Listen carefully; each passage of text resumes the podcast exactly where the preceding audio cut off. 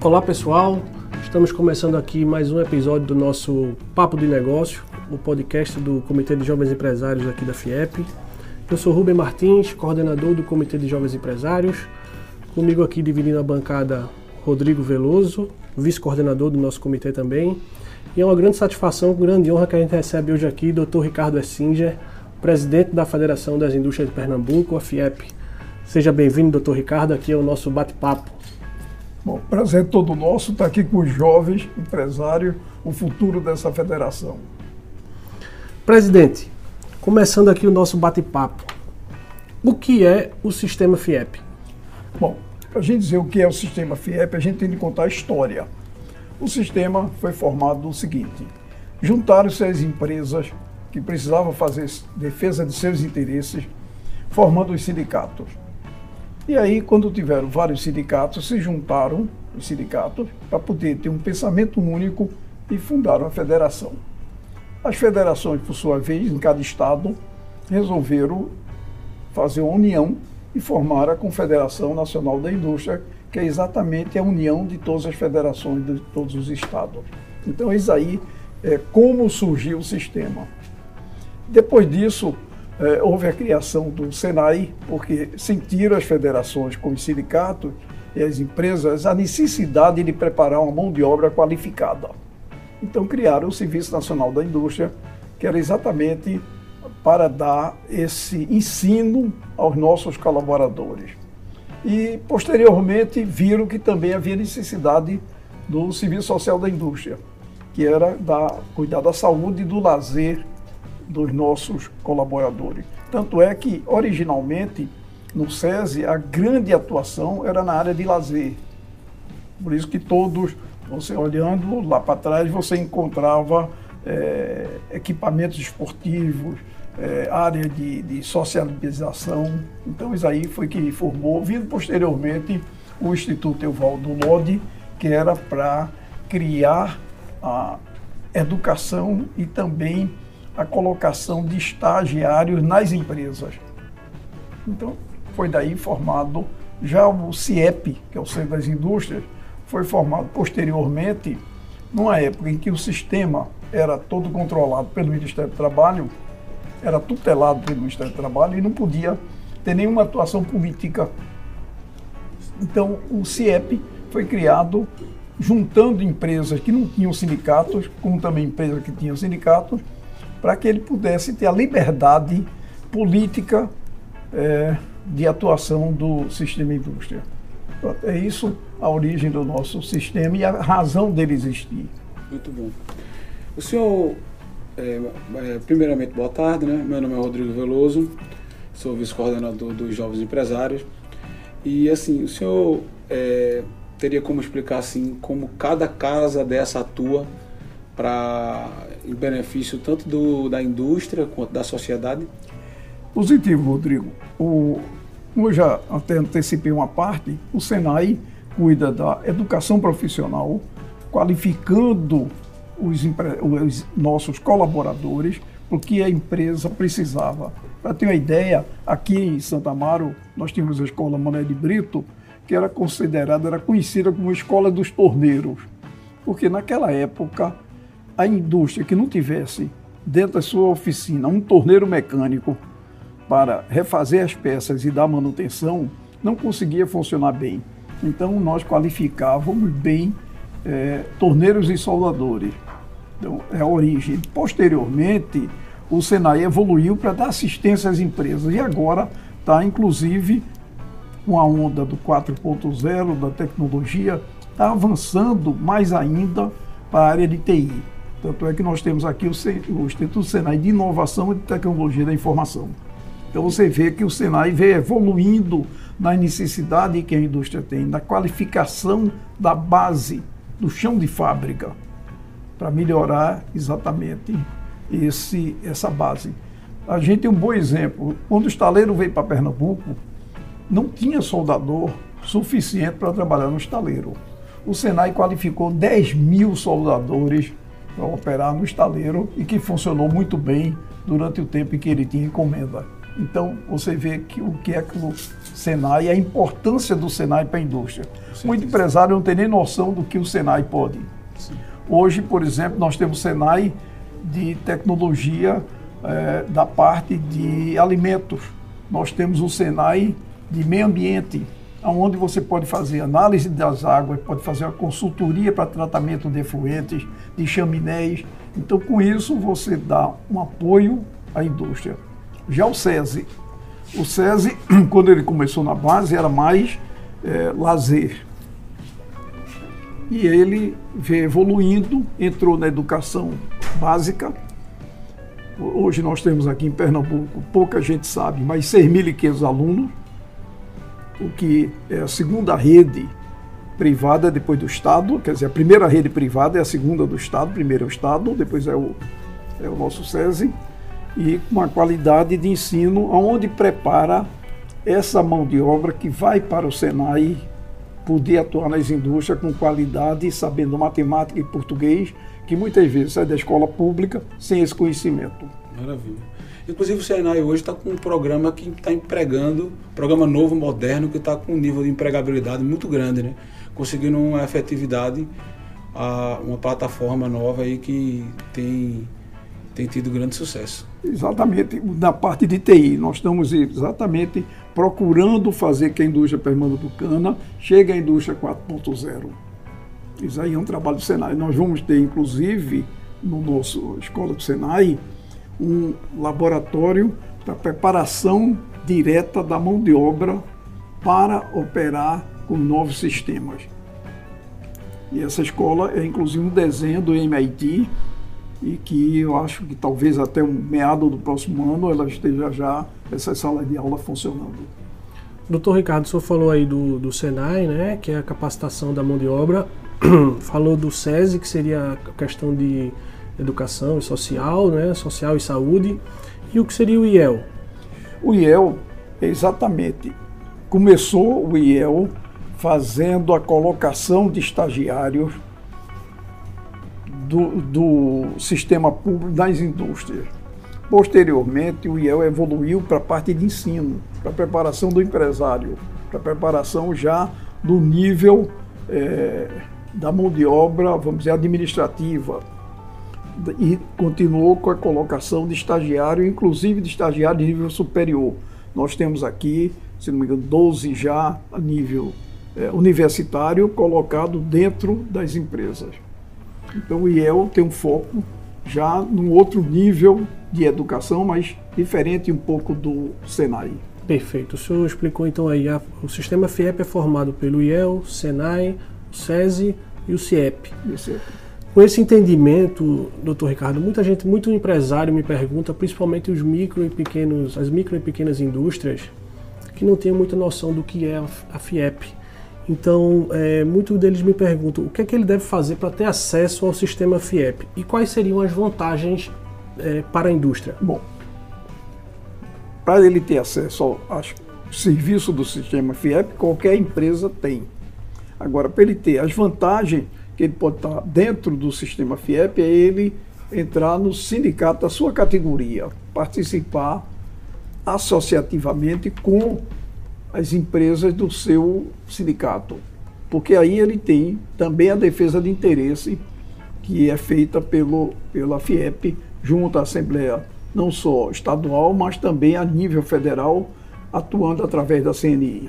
Eu gosto, de, eu gosto sempre de fazer umas analogias aqui, de fazer uns exemplos para ficar mais claro para o, o ouvinte leigo. Né? Então, por exemplo, um caso seria de um, um, uma pequena indústria de construção civil, um pequeno empreiteiro. Ele deve procurar o Sindicato da Construção Civil, que ela sim está ligada à FIEP e aí ele tem acesso a toda a defesa de interesse do, do, do, seu setor, no caso, né? Exatamente, porque aqui é uma pirâmide. Você tem a FIEP abaixo, quer dizer, partindo de cima para baixo, que é o certo, é de baixo para cima. É as empresas, sindicato. Sindicato, federação. Federação, confederação. Eu gosto de fazer uma analogia, só complementando aqui, seria mais ou menos assim: as, as empresas, as indústrias seriam os jogadores, a, o sindicato seria o time, a federação seria a Federação Pernambucana de Futebol e a CNI seria a CBF. Praticamente. Para facilitar o um entendimento, né? É, seria uma analogia você, é, parecida, não tenha dúvida, porque sem as empresas não existe sindicato. Sem sindicato não existe federação. Sem federação não existe confederação. Perfeito. Então, e, na verdade, a atuação é de cima para baixo, mas a, a, formação é de baixo para cima. Falando um pouco da questão, da questão das vantagens, o Binho tem funcionário do IEL na empresa, né? Sim. Eu também tenho. É, contrato não, serviço... não, não funcionário do IEL, só complementando, né? O IEL fez Colocado. uma seleção, é. colocou funcionário lá, né? Era um estágio que se tornou, que se tornou funcionário, se efetivou como funcionário. É, eu contrato o serviço do SESI por questão de preço, de competitividade e qualidade. E existem diversos produtos que são oferecidos que basta você procurar e ter o conhecimento. E sobre essa questão de defesa de interesse, o senhor teria algum, algum exemplo prático? A gente sabe que é, tem todos os, todos os dias tem, tem advogado na LEP é, procurando fazer a defesa de interesse. Houve recentemente uma questão de, de colocar um selo nos produtos alimentícios pernambucanos que foi barrado aqui pela federação. É alguma coisa que para explicar para o público aí, entender um. É, exemplificar, exemplificar a defesa de interesse. Vamos mostrar algum exemplo de defesa de interesse. Teve uma lei federal que diz que as grávidas não podem trabalhar, tem de fazer trabalho em casa, pago pela empresa. Só que ela tem de trabalhar em casa. Bom, então dá a obrigação à grávida para ela trabalhar em casa. Mas por outro lado, tem serviços que ela não pode fazer em casa. Como é que uma funcionária da indústria vai trabalhar em casa? Exatamente. Não é que uma funcionária de uma linha de produção ou uma caixa de uma loja vai poder trabalhar em casa. Então nós estamos, através da CNI, exatamente arguindo a inconstitucionalidade ou a solução que, caso realmente seja pensamento do legislador, a proteção à grávida, seja feito é a grávida que tem os quatro meses pago pelo INSS. A empresa paga e fica ressarcida, e não ser um ônus para a empresa. Sim. Porque você imagine, por exemplo, uma empresa que tenha 10 colaboradoras grávidas, e vai ter de contratar 10. Isso aí também vai ser um problema para a grávida, porque quando passar a pandemia, que ela voltar, ou ela tiver o menino, e passar os quatro meses e tiver de voltar, vai ter uma no lugar. Se for tão boa ou melhor do que ela, ela está dispensada. Quer dizer, eu acho que isso aí foi até uma punição para a mulher, em vez de ser uma proteção para a mulher, do jeito que a legislação foi feita. Isso daí nós estamos exatamente através da CNI discutindo. Isso é um exemplo agora, que está nesse momento. Sempre existe, né? E normalmente se as empresas soltas não tem como Sozinha não ia tem ficar como. à mercê dessa despesa. É, muitas vezes os nossos legisladores acham que com a simples canetada estão resolvendo o problema e não se atentam é, a realmente fizeram a lei, não fizeram a regulamentação de como seria. É. Eu acho um exemplo clássico também, é, quando decidiram que só nos produtos alimentícios pernambucanos a gente teria que botar um selo Criou de agrotóxico. Uma caveira, uma caveira contendo é, nesse produto pode conter resíduo de agrotóxico. E nos outros do, do, Brasil todo não? Não. E aí o que é que ia acontecer? Uma, um produto pernambucano, uma prateleira, um selo, uma caveirinha dessa, não precisava nem estar escrito o que era, bastava a caveirinha, ninguém ia comprar. Ele ia comprar um produto feito em Paraíba, ou em Alagoas, ou em qualquer outro estado. Então, que teria mostramos, o mesmo agrotóxico. Né? Exatamente. Aí o nosso defesa de interesse, junto aos deputados, mostrou exatamente o problema e, a, e, a, e o projeto de lei foi arquivado. E nem só isso, né? às vezes também a questão da produção. Quando o empresário está na linha de produção dele, ele, ele provisiona os seus suprimentos para para uma grande quantidade. Imagina quanto de, de, de, embalagens que esse empresário ia perder por conta dessa entrada dessa lei. Ele tem que refazer toda a embalagem dele tudo aquilo que já estava feito ia ser perdido. Seria também outro problema agora recente, que ainda está na Assembleia. É, houve uma proposição de um deputado para que cada seis meses fosse feita palestras para as empresas que tivessem mais de 100 funcionários, para os homens, sobre violência doméstica. Que ele tinha dar um determinado número de horas de palestra, que seria evidente, tinha de ser dentro do expediente, porque você não ia, se você desse fora do expediente, ia pagar como hora extra. Então nós estamos mostrando exatamente ao deputado o problema que isso aí vai acarretar e que não é uma solução.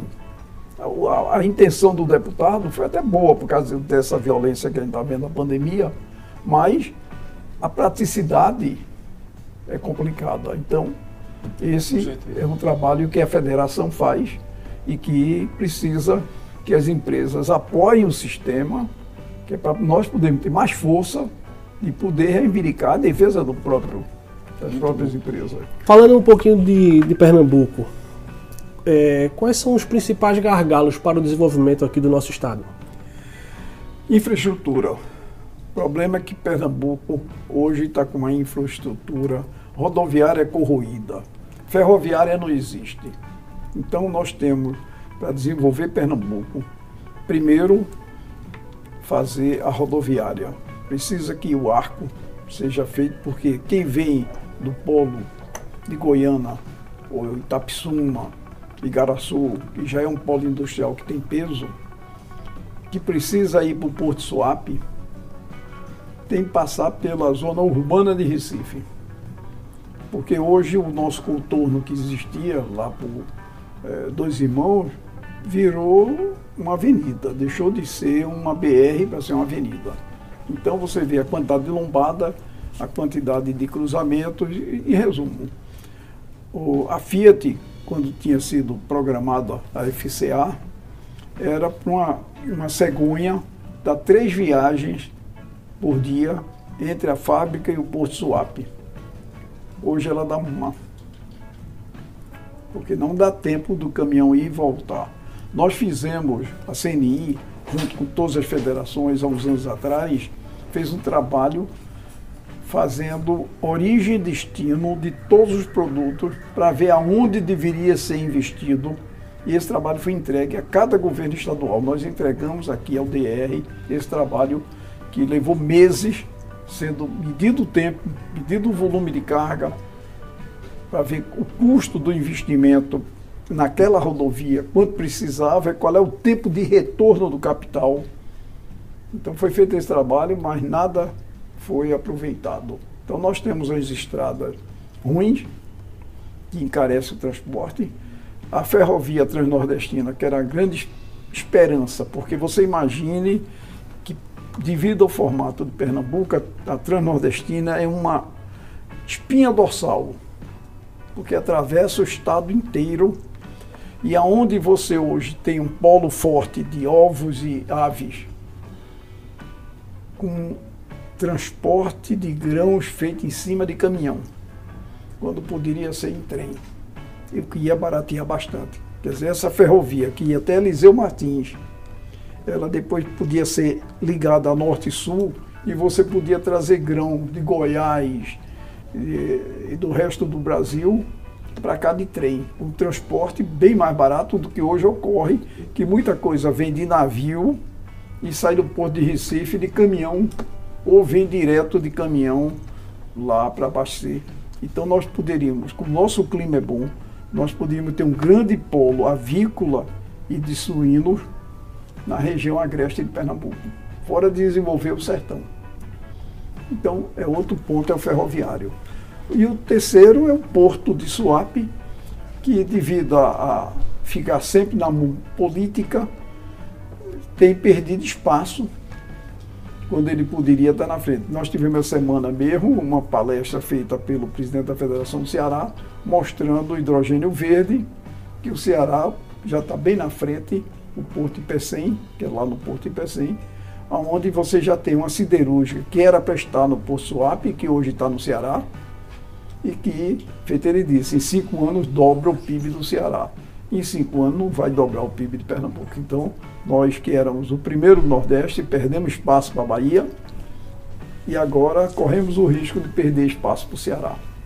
É, essa questão infraestrutural é realmente gritante. É impressionante como você vai é, sair da Fiat ali, vai transportar veículos para ter que passar por Abreu e Lima, entrar na P15, é uma coisa inviável. Se você tiver que entrar na P15, inclusive furei o pneu do meu carro semana passada ali. Mas o senhor acha que que tem alguma outra forma, outra solução de a gente retomar esse protagonismo que um dia tivemos aqui? Olha, vai depender muito, porque muitas dessas atitudes dependem do governo. Você imagine que o canal, o, do, a transposição do São Francisco, é, praticamente ficou pronta. E Pernambuco ainda não está aproveitando para irrigar e para abastecer a cidade do sertão. Porque ainda falta fazer trechos que já eram para estar pronto. Então, o que precisa é o Estado ter um protagonismo, se aproximar mais de nós conseguirmos ter maior penetração junto aos nossos dirigentes. Perfeito. Doutor Ricardo, lá no início da nossa conversa, o senhor falou um pouco sobre. Estava falando ali sobre o Senado, o senhor falou um pouco sobre a indústria 4.0. É, isso já é uma realidade aqui em Pernambuco ou ainda é um sonho muito distante? Não, já é realidade. Por exemplo, tem o Senai, aquele programa que eu acho que o Rodrigo queria se referir, o MINA, que é minha indústria mais avançada, que é exatamente o início de uma. Porque há um conceito, às vezes equivocado, indústria 4.0 é aquela indústria 100% automatizada. Tem indústria que jamais vai ser 100% automatizada. Ela poderá ser bastante avançada. Então, você pegar hoje uma máquina antiga. Inclusive na Alemanha estão fazendo muito é, o retrofit das empresas e colocar nela sensores, colocar nela é, equipamento que você consiga ter melhor produtividade, exatamente é, é um avanço para a indústria 4.0. No começo ali eu me referi a uma, a uma ideia que até surgiu aqui no nosso comitê, de aumentar a empregabilidade do sistema Senai. Que hoje existe uma plataforma que está bem fazendo um sucesso bem grande, que está empregando milhares e milhares de, de, de jovens, de, de, pessoas recém-formadas. Os egressos do Senai. Os egressos do Senai. Mas foi interessantíssimo. Essa, essa plataforma 4.0 é. também é genial. Exatamente, que fica à disposição, inclusive o Senai coloca à disposição para mandar currículos de seus alunos que terminaram o curso para as empresas quando ela solicita e dá o perfil do que ela precisa. E com isso você consegue ter um colaborador bem qualificado. Exatamente. E como é que está o otimismo do senhor em relação a, ao futuro da indústria? Será que ela vai retomar é, o protagonismo também em relação ao PIB? Sem dúvida nenhuma. Se eu não tivesse esse otimismo, eu não estava aqui. Se eu fosse pessimista, sabe, que o futuro da indústria não era promissor, não era bom, eu ia perguntar para mim o que é que eu estou fazendo aqui. Boa. Então, eu sou extremamente otimista, acho que com toda, a gente tem um exemplo aí, com toda a pandemia, a indústria vem reagindo bem, vem trabalhando, vem atendendo o país. Se nós tivéssemos realmente uma indústria mais forte, nós teríamos tido menos problema, porque não ia faltar respirador para ter importado da China. No início não ia faltar máscara, que teve de se importar material hospitalar. Nós teríamos a produção disso, porque nós já tivemos essa produção forte. Tanto é que agora você já tem muito desse produto que no início faltou, já produzido pela indústria nacional. Pegando esse mote aí que você falou aí da pandemia, na sua opinião, quais foram os principais, os principais impactos sofridos pela indústria durante essa pandemia? Olha, o principal impacto é que com esse, com esse é, lockdown que foram feitos é, desordenadamente e que eu acho que, pelo que a gente vê, não surtiu efeito, que agora mesmo Pernambuco fez um lockdown seríssimo, apertado, e, no entanto, continua a pandemia, vamos dizer, a, sem, cair, sem cair de, de patamar que estava. Então o que houve é que você criou um grande desemprego, você criou algumas áreas que o consumo caiu. Você imagina o seguinte, vamos ver a casa, por exemplo, ligada a hotéis, hotelaria, turismo.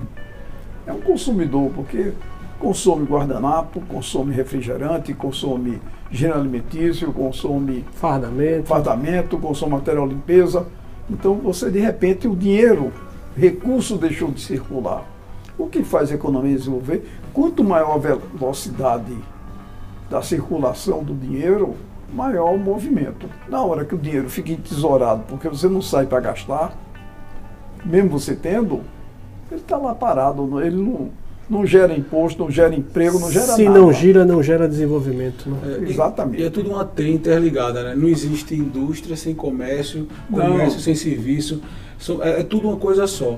É, até porque nossos clientes são comércio ou então são serviço. Eu, eu raramente vendo para a indústria, apesar de ser, por exemplo, um, um industrial do ramo de galpões, que teria uma facilidade maior de vender para a indústria. Mas se eu pegar minha carteira de clientes, não representaria nem 25%.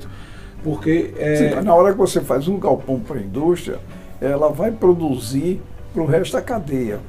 Então Sim. você não cresce a indústria tanto quanto você cresce a parte de loja, de é, serviços, etc. Mas eu, eu faço galpões Prédio. para restaurantes, é, faço galpões para é, é, concessionárias de carro. Assim, eu digo, é tudo interligado. Entendeu? E o consumidor final também, aquele lá da ponta também é interligado. A gente tem uma T interligada, né? Mas é, assim. Só, só um exemplo também, no meu caso, meu negócio, eu atendo um determinado segmento da, do meu negócio, ele atende as, as oficinas de conversão GNV. É, as oficinas não pararam de trabalhar, elas estavam como serviço essencial, mas o Detran parou. Então elas pararam de atender os clientes porque o Detran parou. Não então, só isso, também o, o não seu adianta cliente, nada, né? o seu cliente que estava com o carro na garagem, ele deixou para depois, porque não estava consumindo gasolina, não estava querendo baratear o custo. Então ficou lá parado esperando é, para ver o que, é que acontecia. Alguns segmentos mesmo abertos, é. não, não, na prática não se confirmou isso porque a, a outra cadeia estava fechada. Né? É. Doutor Ricardo, o que é a desnacionalização da indústria e por que isso acontece? Bom, devido a esse cipoal de leis que tem no Brasil e o custo, o famoso custo Brasil, nós vemos perdendo a competitividade. Com isso, os produtos importados conseguem ter preços competitivos. Com esse preço competitivo, a indústria encolheu. Porque, como nós somos o setor mais tributado, nós temos uma dificuldade enorme para pagar os tributos. Tanto é que você vê o volume do contencioso que tem é, na Receita Federal.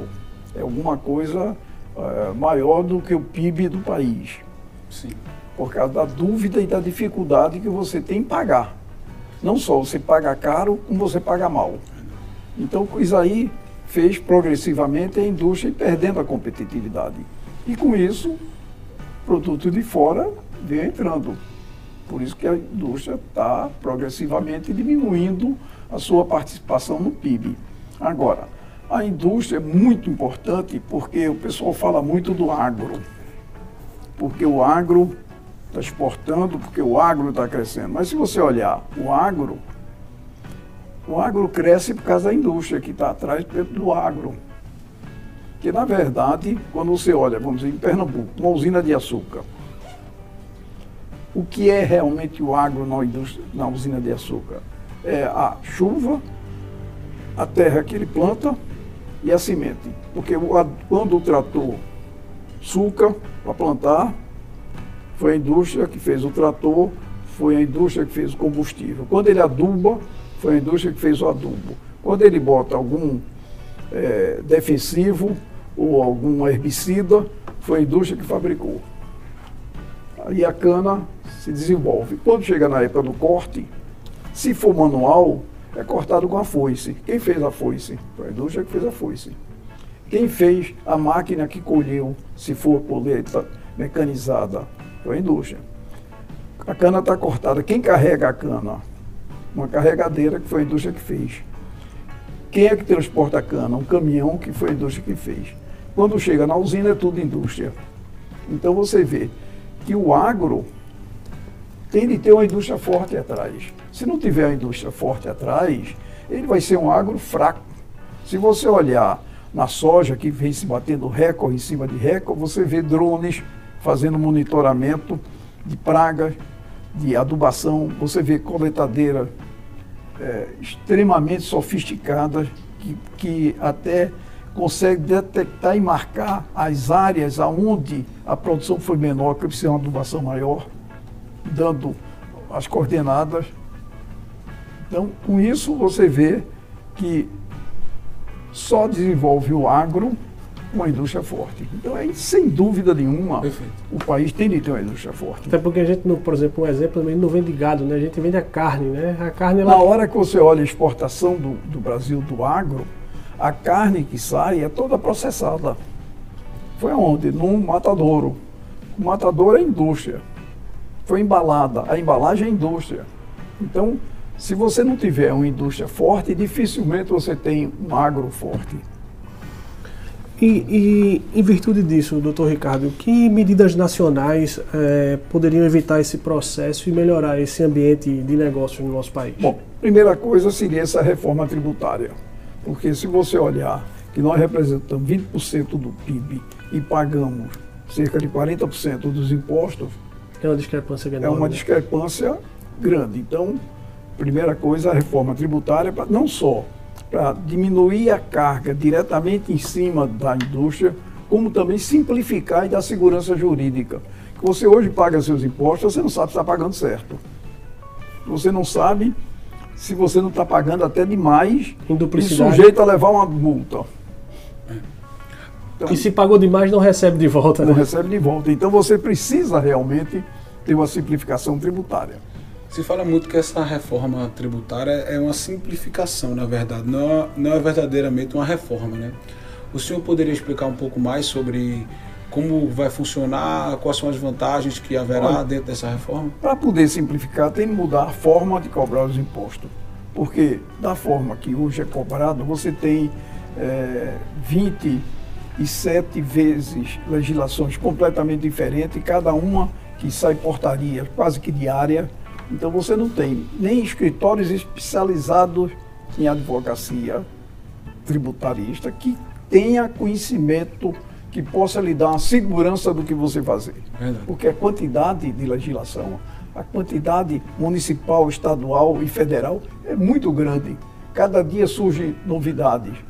Então, tem de haver uma simplificação. Para haver uma simplificação, precisa que acabe os ICMS estaduais, para que cada um tenha uma legislação, acabe os ISS municipal, para que cada município, dos 5.500 municípios, são 5.500 legislações, Verdade. Seja unificado para que você tenha uma simplificação. Hoje, se você quiser vender seu produto para Lagoas, é uma, um tipo de tributação que você faz, se você quiser vender para Bahia, já é outro. Até mesmo dentro da região. A gente fez um dia sem imposto aqui. É, você não consegue fazer, a pauta, a pauta era a reforma tributária estava muito alta. E a gente comentava com os empresários que era difícil para o próprio empresário saber qual era a carga tributária que ele pagava. E algumas vezes você cobrava, por exemplo, o ICMS assim, é, ICMS sobre ICMS três, quatro vezes. Assim. Ele vem em cascata, né? É. Vem em cascata e, e outra coisa, você e com isso, precisamente. Como, como pesa muito os impostos, dá margem para que haja muita sonegação. Isso. Então, muita gente não paga imposto. Ganha somente o imposto. Vende o preço, vende o seu produto pelo preço de custo. Sonega o imposto. Sonega e, e tira ganha, o lucro como se fosse o imposto. E ganha parte do, do imposto que é. paga o Estado. Aí um dia é fiscalizado e. É, aí mal. você tem o informal que você não consegue fiscalizar porque é, é um cipó de. Não é a reforma perfeita, mas já é um grande passo. Né? É, mas está andando, está andando. Ontem mesmo a CNI fez uma live, é, aliás, ontem ontem, uma live com o presidente, é, o, que está presidindo a comissão na Câmara, no Senado, é, o API e mais é, três técnicos e, e quem administrou essa reunião foi Armando Monteiro, e por sinal, talvez no meio empresarial, seja, quem tem mais conhecimento sobre a reforma tributária como empresário. E, pelo menos, começou a dar um rumo, porque mostrou aos deputados e mostrou seu Senado quais são as dificuldades que nós temos. E eles mostraram qual é a dificuldade que tem para que a coisa fosse aprovada. Então, com isso, está se arranjando uma forma de fazer a reforma não de uma vez só, mas sim é, em etapas, mas já aprovar o calendário de etapas. Ou seja, você saber, ter a previsibilidade que vai acontecer aquilo a partir de tal data. Isso, muito bom. Até como o próprio ministro falou, é, o ministro da Economia, que o Brasil hoje ele tem mais é, processos contra algum tipo de multa para receber do que imposto para receber. Né? Tem, tem o passivo para receber de imposto é maior é, do que o, imposto para receber. O contencioso, é, maior do que os impostos que tem, realmente. Porque, porque a, a, dúvida é muito grande, você entra na justiça, a justiça é lenta, então você tem processo com 20 anos. É e outra coisa, a insegurança que dá à empresa, essa história do PIS, COFINS, o ICMS sobre COFINS, realmente no fim o, o Supremo modulou, dando um prazo, quer dizer, arranjou um jeitinho para não quebrar o Estado e não quebrar as empresas. Porque se desse a favor do Estado, quebrava muita multinacional, inclusive, que ia ter de mudar seus balanços internacionais. Porque ela ia passar a ter um prejuízo aqui, quando tinha dado um lucro, que a matriz tinha colocado como lucro. Então você imagine, e aí, se desse a favor das empresas, que era o certo, o Estado não ia ter recurso para devolver as empresas. Né? O que, então arranjou um meio termo, deu um famoso jeitinho brasileiro. Ainda temos Mas uma... isso não pode acontecer, isso tem de, tem de estar certo para que cada um saiba o seu tamanho. No resto do mundo não é assim, por que é que aqui não pode ser? E ainda temos um danado do ST também, que é um outro complicador, e cada, cada estado tem o seu, tem a sua. Né? É, não, e tem um problema também, sério, é que às vezes o próprio Supremo Tribunal muda de pensamento. Então, é, há uns anos atrás, quando a pessoa física importava um automóvel, era isento de IPI. E muita gente importou depositando e outros sem depositar. Aí o Supremo julgou que não era. Então aquele pessoal que depositou recebeu e que não depositou ficou bem. Passou um tempo, o Supremo julgou que era. Então veja, veja a confusão. Doutor Ricardo, é, Pernambuco vem sofrendo com relação à alta taxa de desemprego, né? E com essa pandemia nós fomos um dos estados que, que mais caíram aí e a gente não está conseguindo contratar com o ritmo que a gente gostaria. Por quê? Porque Pernambuco é um polo de serviço muito grande. E como houve essa parada pelo lockdown, os serviços caíram. Então, com isso, você teve um desemprego maior do que outros, outras regiões.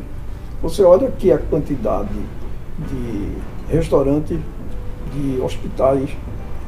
Recife é o segundo polo médico do Brasil.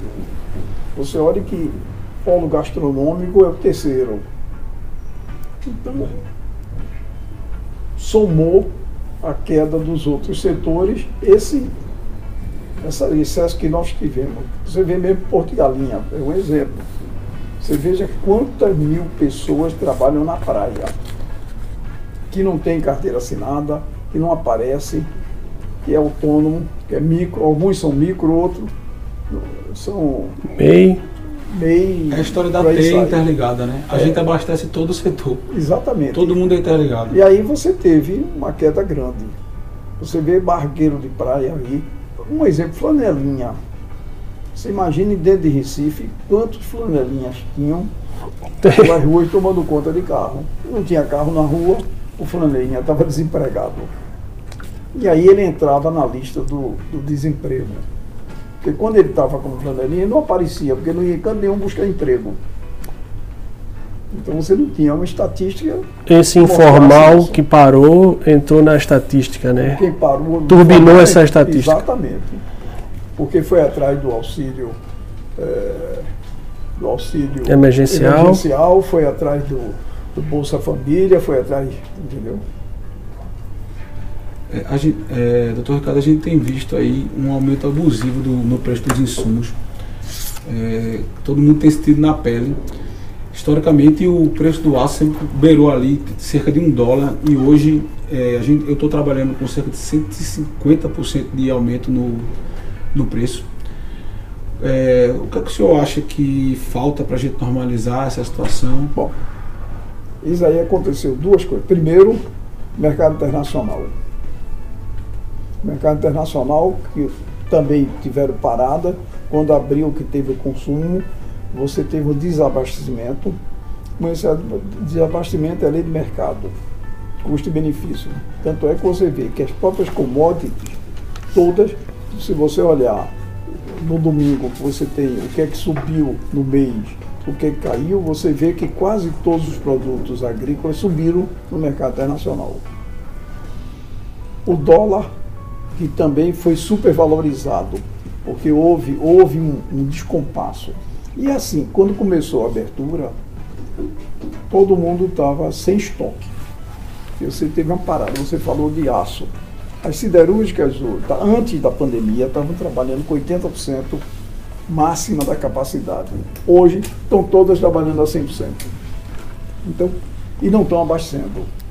Porque tinha um grande estoque intermediário. Porque como o mercado estava reprimido, você tinha na cadeia um estoque. Como ela parou e o consumo continuou, acabou esse estoque. Quando a reabriu, ela teve de começar a abastecer esse estoque. Então, você teve um desabastecimento que aí gerou um preço mais alto. Mas já está muita coisa acertando. Você vê que o dólar já deu uma recuada, o dólar já chegou a R$ reais praticamente e agora está por 5. Deu 5,03 na sexta-feira. Então, a e bolsa. Com, e com isso prejudica, né? Que é nessa situação é melhor vender, vender em dólar do que vender para receber em real, né? É, então você está, de repente, com uma situação é, temporária. A CNI acredita que se não tivesse havido esse novo aperto, tal, nós já estaríamos com o mercado mais ou menos regular. Você já podia saber o que era realmente aumento e o que tinha sido especulação. Mas houve o aperto e acho que lá, agora a gente tem que pensar isso aí para setembro, outubro, voltar ao mercado. Tanto é que o dólar as previsões dos entendidos é que ele vai ficar em torno de 4,50, que é um dólar bom para exportar, e encarece o produto importado, dando condição de competitividade ao mercado interno. Bem, doutor Ricardo, pelo menos assim, alguma coisa de positivo a gente tem que tirar dessa, dessa pandemia, né? Que é o aprendizado, eu acho. Que lição que a gente pode tirar assim desse triste período, dessa nossa jornada aí? A grande lição é que as grandes empresas estão modificando a maneira de atuar. Porque antigamente todo mundo trabalhava com algum estoque com seus fornecedores próximos. As empresas, as grandes empresas, passaram a não ter estoque e a ter fornecedor do mundo inteiro. E com a pandemia, com a dificuldade no tráfego marítimo, ficaram desabastecidas. Então viram que precisam fazer sua cadeia regional e também ter algum estoque e acabar aquela teoria do just in time, que durante muito tempo toda empresa pensava no just in time. Então, não queria estoque, queria receber no dia e na hora.